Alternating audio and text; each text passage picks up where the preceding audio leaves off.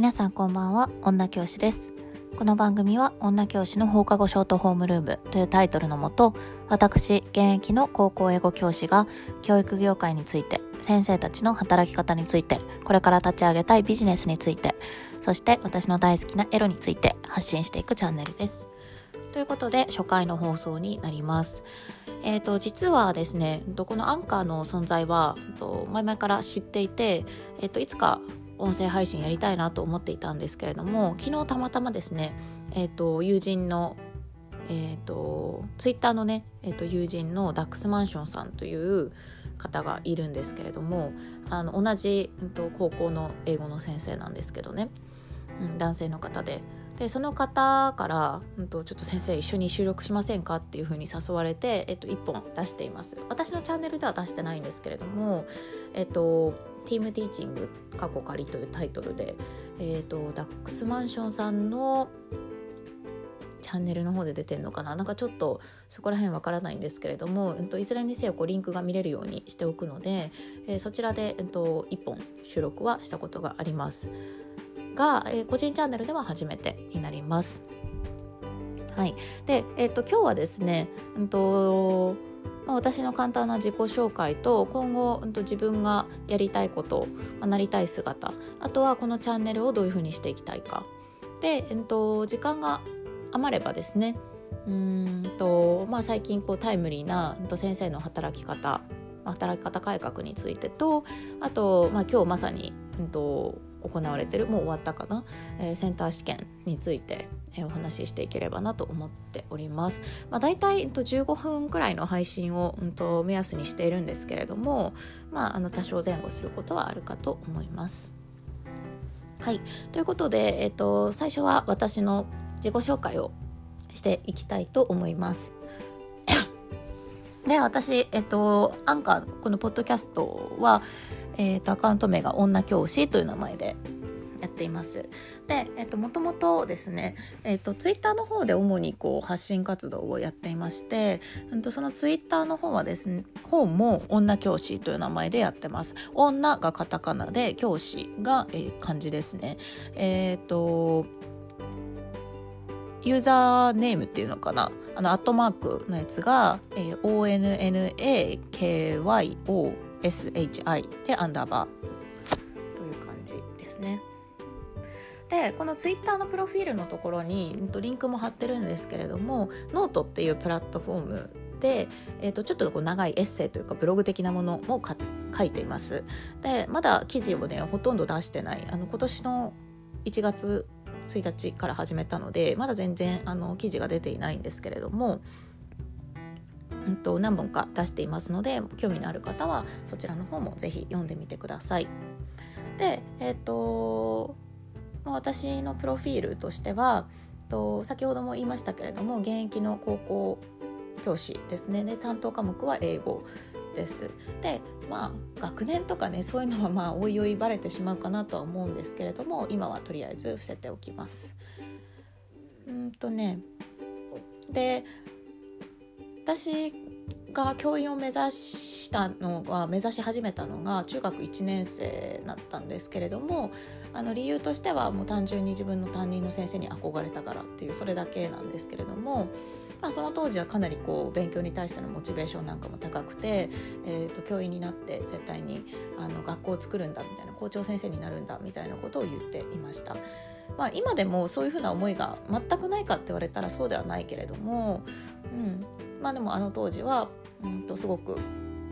意欲的に夢を持って頑張っていた学生時代だったなと思います。で大学の方も、えー、と行きましてで大学ねあの教育学部じゃなかったので教職課程を、あの必修単位のプラスアルファで、えー、と取ったんですけれども、まあ、その時に、まあ、そういうとそうですね、まあ、教育のことをいろいろ学んで教育とか、まあ、教え方教授法とかそういうことをいろいろ学んで、えーと、新卒から教員をやっています。もうね結構意外と長くやっています。もうあのそうですね、まあ、職員室の中では中堅くらいに位置してるかな。別に役職とか全然ついてないですけどもあの中堅教員くらいの立ち位置にはなってるかなという感じですね。まあ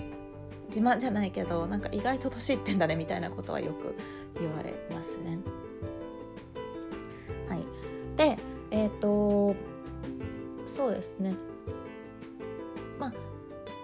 今この教員という仕事をしていて私はまあとてもやりがいを感じているし、まあ、楽しく毎日過ごしてるんですけれどもうんと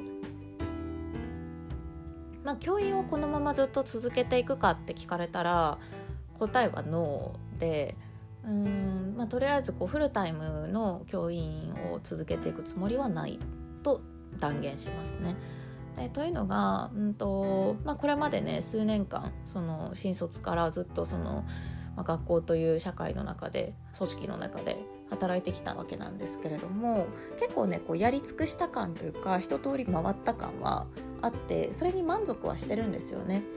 まあ、あの時こうすればよかったとかっていう後悔が全くないかって言われたらそうではないんですけれども、まあ、ただ、まあ、一通りもう終えたしなんかまあまあもうやるべきことはやったかなっていう達成感は持っていてで今はどちらかというと、まあ、そのうんと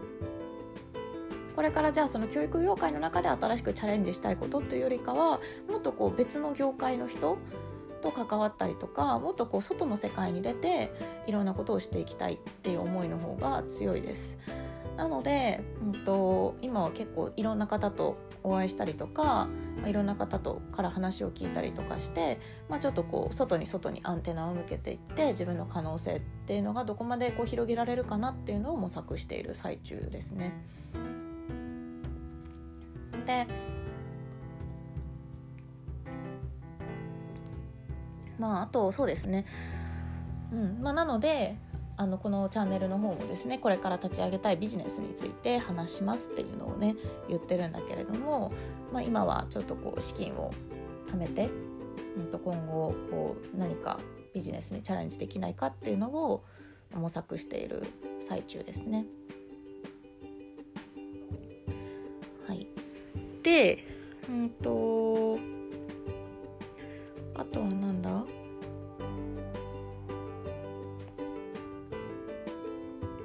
まあ、あと話したいこととしてはあそうですね。うんとまあいいか。まあもう自己紹介はまあおいおいいろんなところ後でいろんなところでね、えー、と話していくにしてうんと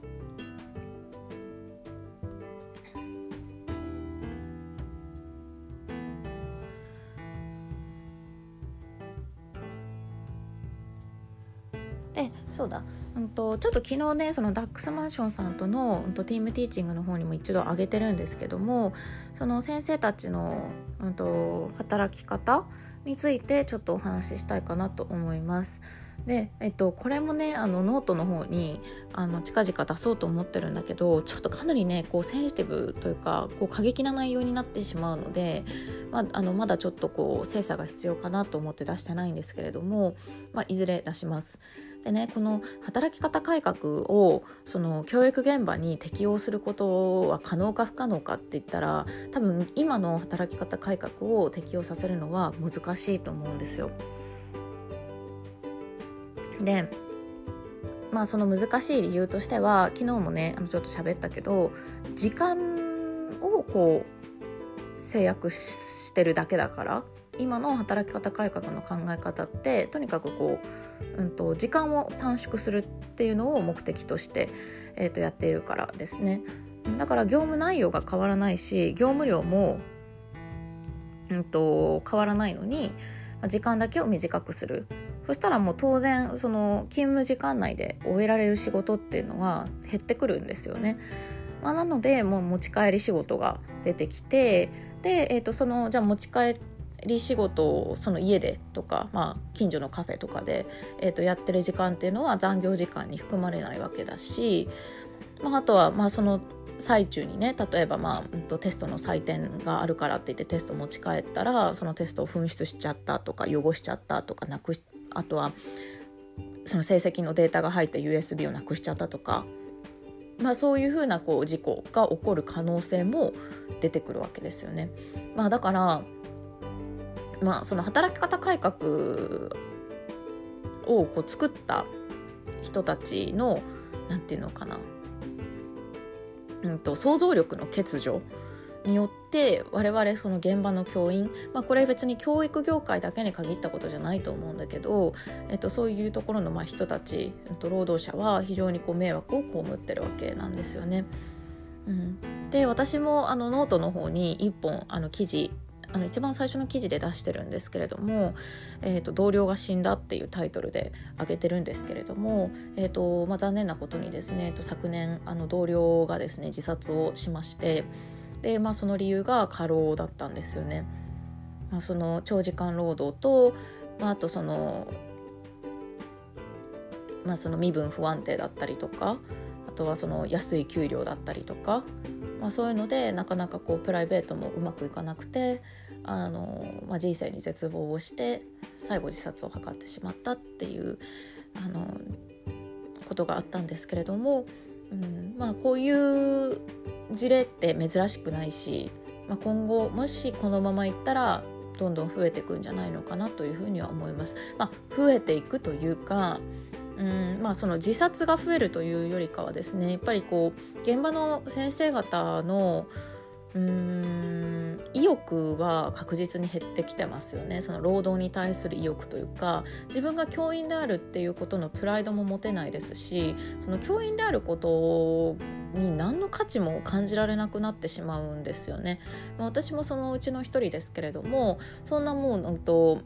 まあ、業務量は減らないのに業務内容も変わらないのにでも時間だけ短くされてで、えーと、決まった時間の中でこうあれしなきゃいけないこれしなきゃいけない、まあ、そういうふうになるとやっぱりねこう削らなきゃいけない仕事っていうのが出てきてしまうんですよ。でも案外ねその削らなきゃいけない仕事の中にこう教員のその本質的な部分が見え隠れするというか、まあ、もうちょっと具体的に言うとですね例えばこれまでこうまあ、成績が著しく悪い子に対して、まあ、あのやっぱりね面談もしたりとか、うん、と特別歩行をしたりとかなんか特別な課題を与えたりとか、えっと、そういうふうな、まあうん、とマンツーマン対応というかね、うん、と別にしなくてもいいんですよ。しなくてもいいけれどもやっぱりあのまあ、進級に関わってくるとかなんかそういうふうなね、うんと、ことであればやっぱりこうケアをしてあげたいと思うわけなんですね。おせっかいかもしれないけど。で、うんと、そういうふうなことをねこれまでこう特別にやってあげてた。でそれはもう完全なるボランティアででも別にそれに対してこう収益が発生しなくとも別に我々はね、えーと、何の問題もなくうんと善意でやっていたわけなんですけれども、まあ、そういうのがねどんどん削られていきますよね。うん、でまあ言ったら例えば宿題チェックみたいなものも、まあ、私高校だからあんまりないんですけれども、まあ、中学とかですね、まあ、高校でもちょっとこう、うんとまあ、低低変更っていう言い方をしたらあれなんですけど教育困難校ですか、まあ、ちょっとこうなかなかねこう成績が上がらないような子たちとかだとやっぱりこう提出物とかとそういったその日頃のこう学習の成果っていうのでまあ、学習というかですね日頃のそういうこう生活態度とかでこう成績が決まってくることもあるんですけれどもやっぱりそういうのをですねこう判断する時間がなくなってくるというか、うん、そういう、まあうんとね、ノートとか出させてももうチェックしてる時間がないからじゃあもう出させなくていいや。でそうなると、まあ、あの生徒は足元見てきますよね、うんまあ、この先生別にそれ出さなくていいから、まあ、宿題やらなくていいんだとかまあ、そういうふうな悪循環に陥ってしまう。まあ、ちょっとうまい例が見つからないんですけども、まあ、最終的にまあ何が言いたいかというとやっぱりうーんなんだろう。こうもともとあったであろうこう教員というね仕事のこう価値とか良さとかなんかそういうのがなんかどんどんこうなくなっていってその現役でやってる方々も意欲がそがれていくし今後こう教員になりたいっていう学生とかも減ってきてるんじゃないかなと思いますというかまあ事実としてそういうのがありますよね。まあ、だからうんと単純にねこう政府が、うん、と行っている働き方改革を、うん、と今どうこうその今もうすぐにこう教育現場に落とし込むっていうのはそのままの形で落とし込むっていうのはほぼ不可能かなと。まあ、できなくはないけれども、まあ、結局いろんなところでこうまあ、帳尻が合わなくなってきて、まあ、いろんなところでこうズレが生じてくるのかなとは思います。はいまあ、ということで、うんとまあ、ちょっとね、うんと、もう時間が迫ってきてるので、まあ、今日はこのくらいかな、まあ、あのセンター試験についてもちょっと喋りたかったんですけれども、まあ、今日2日目でね、えっと、昨日ね文系科目が終わってますねで今日理系科目ということで、えっと、今、うん、とやられてる最中かなと思うんですけれども。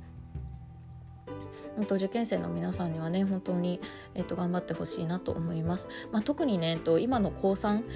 とか浪人生なんかは多分ねもう浪人はしたくないと思うんですよね。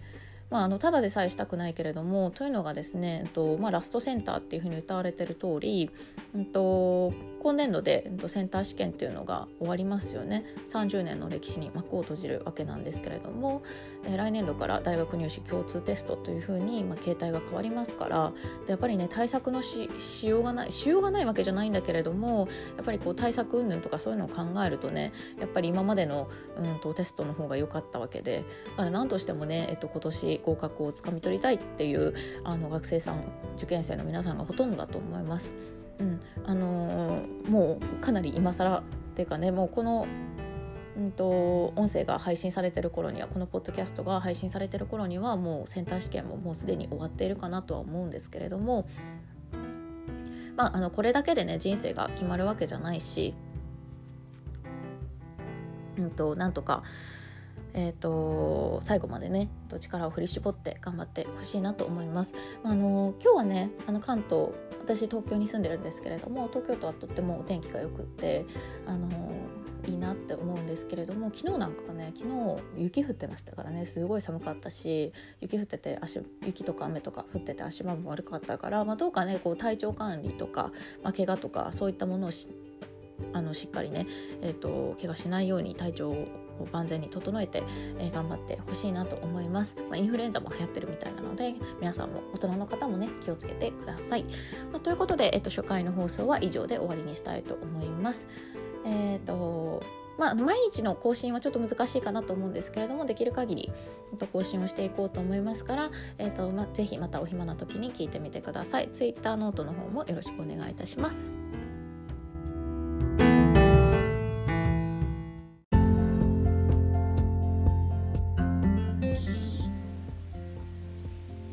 皆さんこんばんは、女教師です。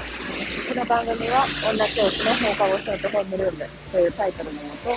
私、現役の高校英語教師が教育業界について、先生たちの働き方について、これから立ち上げたいビジネスについて、そして私の大好きなエロについて発信していくチャンネルです。はい、えー、3本目になります。えー、皆さん今日もお疲れ様でした。でえーと私は今あの外にいるんですけれども、昨日の配信でも話した通り、夜のお散歩中です。で、えっと、まあ、今日はね、あの、出なくてもいいかなと思ったんですけど、まあ、時間もあったし、うんと、ちょっと、外でね、あの、配信してみるのも面白いかなと思って、えっ、と、違う場所からお送りしています。あのノイズとかね、あの、聞き取りづらかったら、あの消します。もしこのまま乗っていたら、ちょっとお聞きお聞き苦しい点もあるかと思いますが、ご了承ください。はい。で、えっと、今日はですね、あの、ずっと話したいことがあって、タイトルの通りなんですが、先生たちの時間の使い方についてお話ししていきたいと思います。まあ、時間の使い方といっても、あのー、未来につながる時間の使い方という点でお話ししていきます。あの、私もですね、数年間、教育業界に身を置いてきたんですけれども、あの、先生方って結構、あの、時間の使い方が下手な人が多い気がします。あの、とっても失礼なことを言ってるのはわかるんですけれども、うん、あの、時間の使い方があんまりうまくないなっていう方が多かった気がします。で、え、ー、と、まあ、自分はどうかって言われたら、まあ、決してね、うまい方ではないかなとは思うんですけど、なんだろう、あの、効率が悪いのとはまたちょっと違うんだけど、あの、まあ、ちょっとその原因と考えられるものを、えっ、ー、と、いくつか挙げますね。で、まず、その、うんと、教員ですね。まあ、公立の先生でも私立の先生でも、あの基本的に残業っていう概念がないんですよね。まあ、概念がないというか、違う、残業という概念がないんじゃなくて、残業代が出ないっていうところですね。あの例えば、あの、公立の先生方だと、あの、教職調整手当っていう名前で、あの、みなし残業代、見込み残業代っていうのが、給与の4%、え毎月上乗せされて支給されているんですけれども、まあ、それをもってこう残業代とみなすってことで、あの、分単位とか、なんか秒単位で残業代が出るってことはありません。うん、で、まあ、私立の学校もほとんどそうですね、まあ、似たような制度が適用されてるんですけれども、まあ、結局ね、あの残業代という概念がない。だけども、残業って必須なんですよ。あのもう教職員の方だったらお分かりだと思うんですけれども、まあ、部活動であったりとか、生徒対応、保護者対応、まあ、講習とかね、うん、なんかもう、いろんなことが起こる、まあ、対人なので、いろんなことが起こる、起こりうる。教育現場で残業は必須。だけども残業代が出ない。で、そういう状況になると、まあ、どうなるかっていうと、もう残業代出ないから私やりませんっていう人はほとんどいなくてですね、やっぱりあのみんな先生方真面目ですから、あのまあ、残業代出ないけど、あの頑張ってやろうっていう人が非常に多いんですよね。で、まあ、ある意味こう部活動とかって、まあ、校長命令でやってるものですから拒否権がないですし、あの交渉ができますよ、ちょっとこういう ハードな部活は持てないんでとかっていう交渉はできるけど、なかなかね、あの年度途中とかではあの部活変わるって難しいし、うん、あとやっぱり何より、こう生徒のためにって頑張ってしまう、頑張りすぎてしまう先生って非常に多いと思うんですよね。で、まあ、それが決して悪いことだとは思わないし、そこにその先生のその本質っていうものが見えるその仕事に対する向き合い方とか、生徒に対する向き合い方、教員としての本質っていうのが見えるから、あの決して悪いことではないんだけど、やっぱりね、その、残業代は出ないけど、ボランティアで残業をすると。でそういうことをしてるとどうなるかっていうと、あのなんだろう、こう自分のこう、まあ、時間を割いてるわけですね。まあ、お金もらえないけども、自分の時間をこう削ってると。で、やっぱり自分の時間、自分でコントロールできるものだから、あのそれを、こう、なんていうのかな、その使い方を誤ってしまうというか、あのついついね、こう、時間を使いすぎてしまうっていうんですかね、のそういう現象に陥ってる先生って非常に多いと思います。まあ、だから、例えば、そうですね、まあ、あの空き時間、あの昼間の空き時間、勤務時間内に、えーと、いろいろできる仕事はあるんだけども、まあ、結局どうせ部活で、えーと、夜残るし、でまあ、その後生徒とか帰らせて、その後ちょっとまあ自分の時間取って、そこで明日の準備でもするつもりだから、まあ、ちょっと空き時間はあの自由に過ごそうみたいな感じで、昼寝してる先生とかいるんですよね。うんまあ、別にあの昼寝してあの昼休憩だから別にいいんですけど、昼寝して、で、えっと、定時に帰れるんだったらいいと思う。あるいはその部活とか終わった後にもう即帰れるんだったらいいと思うんだけれども、うんと、昼間寝てて、で、えっ、と、まあ、定時になって、あるいはその部活動とか、うんと、必須の業務が終わってから、えっ、と、その後自分で明日の授業準備とかって、すごいこう、うん、効率が悪いわけじゃないけど、なんか、こう時間がこう後ろ倒れになってる感じがするんですよね。なんか言いたいことわかりますかね？なんか、まあ私だったら、別にこう昼ご飯食べる時間をなくしてまで、昼ご飯食べないで一生懸命勤務時間内に仕事を終わらせて、それで定時で上がろうとか、そこまでは思わない。ちゃんと休憩は休憩で取った方がいいとは思うけど、でも、えっと、まあ、ちょっときつくても、勤務時間内に終わらせられるところは終わらせて、そこでもどうしてもはじはみ出ちゃったものを勤務時間外にこう消化するっていうやり方を取るっていうか、まあ、一般的にはそうだと思うんですけど、結構先生方の中には、それなんか昼寝に使ったりとか、まあ、昼寝じゃなくっても、なんか、ちょっとぼーっとしちゃったりとか、あの授業の空きコマとかね、まあ、疲れるんでわかるんですけど、なんか、思ったようにこう仕事を進められなくて、結局、まあ、時間外に本来であればやらなくていいことをあの延々とやってるっていう先生が非常に多いと思います。そういうのがちょっと時間の使い方がうまくないなっていう感じるゆえんですね。うん、で、あとですね、もう一つ、その時間の使い方に関して、なんかうまくないなって思うのが、あの、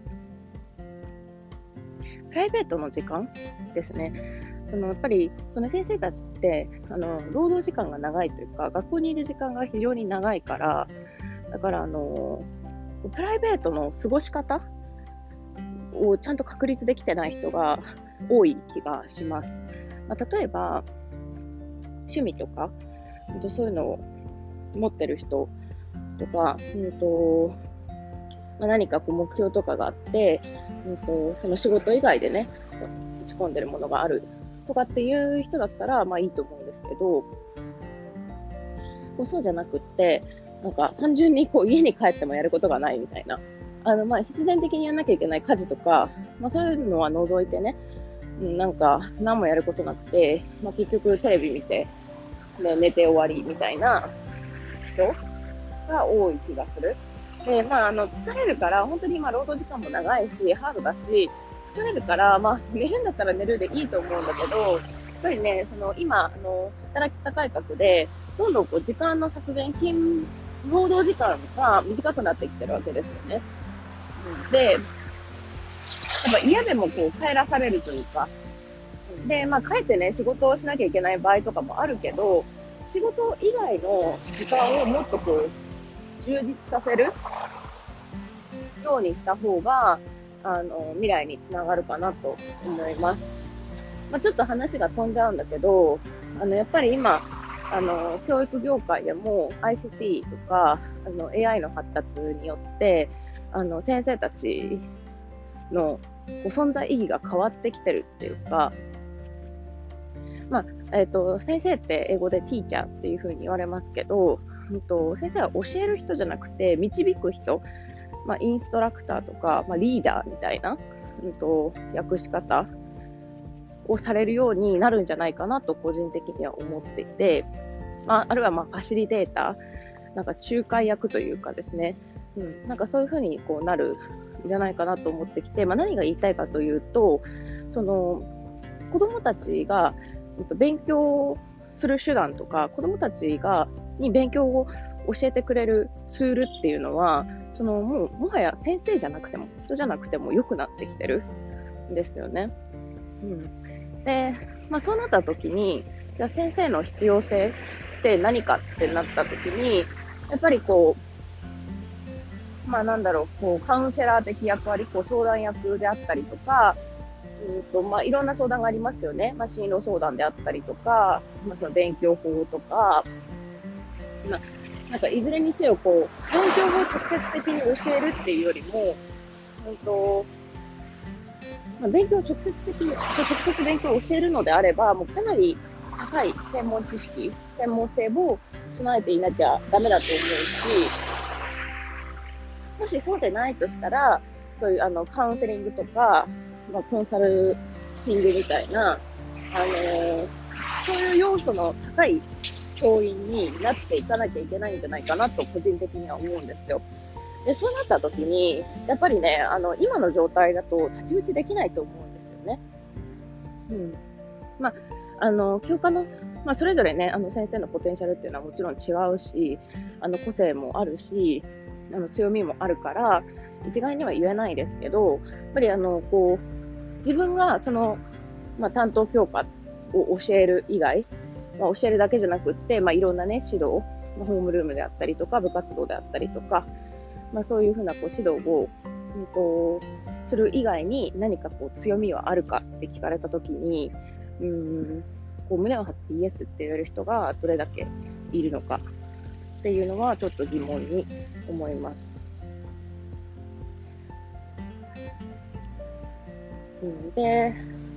まあ、何が言いたいかというと、やっぱその、時間ができたのであれば、で特にこう趣味とかもないのであれば、なんかこう何かしら、こう読書をするとか、勉強するとかして、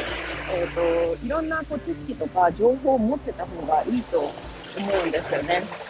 で、今そういう学習メディアとか、なんかこう、情報拡散ツールってたくさんあるじゃないですか。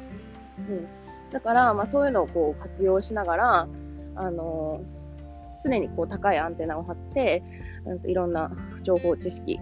をこう自ら取りに